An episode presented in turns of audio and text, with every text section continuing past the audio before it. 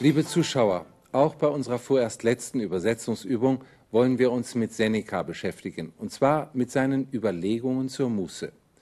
Am Beispiel von Kaiser Augustus beschreibt er die Hoffnung auf eine Entlastung von den Staatsgeschäften, die diesen überragenden Herrscher zeitlebens beschäftigt haben soll. Unter Augustus, der Erhabene der Meerer, beginnt das Zeitalter der Pax Augusta, des Weltfriedens, der fast 200 Jahre Bestand hat, wobei sich das römische Weltreich von Schottland bis Ägypten und von Spanien bis zum Irak erstreckt.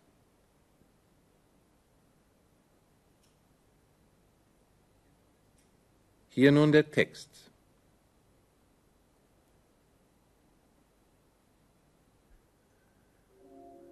Dum alpes pacat immixtosque medie paci et imperio hostes perdomat, dum vel ultra renum et Euphratem et Danuvium terminus movet, in ipsa urbe in eum mucrones acuebantur. Non dum effugerat insidias, filia et tot nobiles juvenes jam infractam et tatem territabant. Hec omnia ulcera cum ipsis membris absciderat, alia subnascebantur, itaque otium optabat, in huius spe et cogitatione labores eius residebant. Zunächst wieder einige Vokabeln aus diesem Text. Perdomo, perdomui, perdomitum, perdomare, völlig zähmen, endgültig unterwerfen. Immistio, immiscui, immixtum, immiscere, einmischen, einmengen. Mucro, mucronis, maskulinum, Dolch. Acuo, acui, acutum, acure, Spitzen, Schärfen. Infringo, infregi, infractum, infringere, einbrechen, knicken, schwächen, erschüttern. Ulcus, ulceris, neutrum, Geschwür. Abscido, abscidi, abscisum, abscidere, abhauen, abschneiden. Subnascor, subnatus, sum, subnasci, nachwachsen, heranwachsen. Resido, resedi, residere, sich setzen, sich niederlassen, nachlassen. Ich lese den ersten Satz noch einmal vor dum alpes pacat immixtosque medie paci et imperio hostes perdomat, dum vel ultra renum et Euphratem et Danuvium terminus movet, in ipsa urbe in eum mucrones acuebantur. Das Prädikat des Hauptsatzes lautet acuebantur. Sie wurden geschärft. Wer oder was? Mukrones, die Dolche. In eum, gegen ihn. Wo? In ipsa urbe, in der Stadt Rom selbst. Der Hauptsatz lautet, in der Stadt Rom selbst wurden die Dolche gegen ihn geschärft. Vorher stehen zwei Nebensätze, die mit dumm während eingeleitet sind. Dum pacat, während er befriedet, wen oder was? Alpes, die Alpen. Mit que und, das an Immixtus angehängt ist, ist das nächste Verb verbunden. Perdomat. Er unterwirft völlig. Wen oder was? Hostes, die Feinde. Zu Hostes gehört das Partizip Perfekt passiv immixtus, eingemischt. Dazu gehört noch medie paci et imperio, mitten in den Frieden und mitten in das Reich, also mitten in ein friedvolles Reich.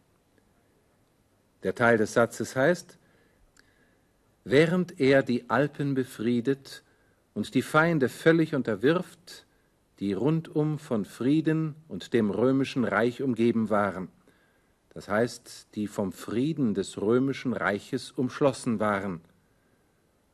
Dum movet, während er bewegt, wen oder was? Terminus, die Grenzen. Vel ultrarenum et Euphratem et Danuvium, sogar über den Rhein, den Euphrat und die Donau hinaus. Also, während er die Grenzen über den Rhein, den Euphrat und die Donau hinausschiebt. Und nun der ganze Satz, wobei wir das Präsens, das im Lateinischen bei dumm während zum Ausdruck der Gleichzeitigkeit steht, im Deutschen mit dem Imperfekt wiedergeben.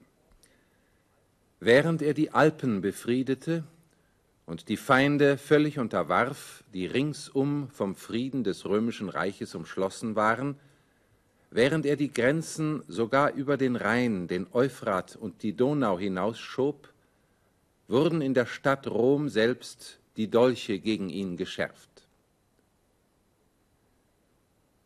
Non dum effugerat insidias, filia et tot nobilis juvenes iam infractam etatem territabant.